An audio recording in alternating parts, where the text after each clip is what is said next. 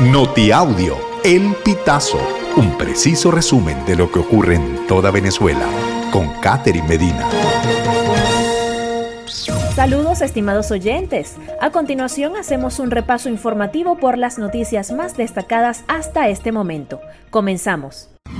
Venezuela registró 86 derrames petroleros en 2023. En todos los meses de 2023 hubo derrames de petróleo, según el registro del Observatorio de Ecología Política.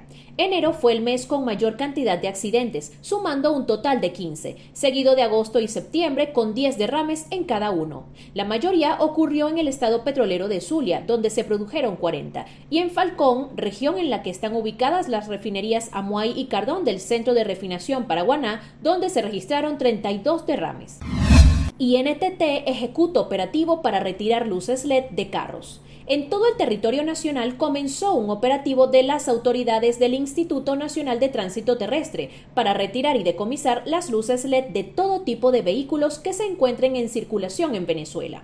La medida ha generado malestar entre los conductores, quienes aseguran que este tipo de luz ayuda a mejorar la visibilidad al conducir, teniendo en cuenta la mala iluminación y el estado en el que se encuentran las principales vías del país. Esta opinión es respaldada por el presidente del Colegio de Ingenieros de Lara, Julio Gutiérrez, quien aseveró en entrevista con El Pitazo que el deterioro alcanza 85% de los 90.000 kilómetros de vías pavimentadas del país.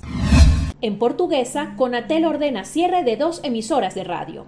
Las emisoras radiales Órbita 99.7 FM y Galáctica 100.7 FM del Estado portuguesa cesaron sus transmisiones tras una orden emitida por Conatel el miércoles 10 de enero. El Sindicato Nacional de Trabajadores de la Prensa alertó sobre esta medida arbitraria a través de sus redes sociales y aseguró que la notificación se realizó mediante un mensaje de texto. Con esta medida, en el Estado portuguesa ya suman nueve emisoras radiales cerradas bajo órdenes de Conatel en los últimos cuatro años. En se alega el cese de la concesión para operar el espectro radioeléctrico.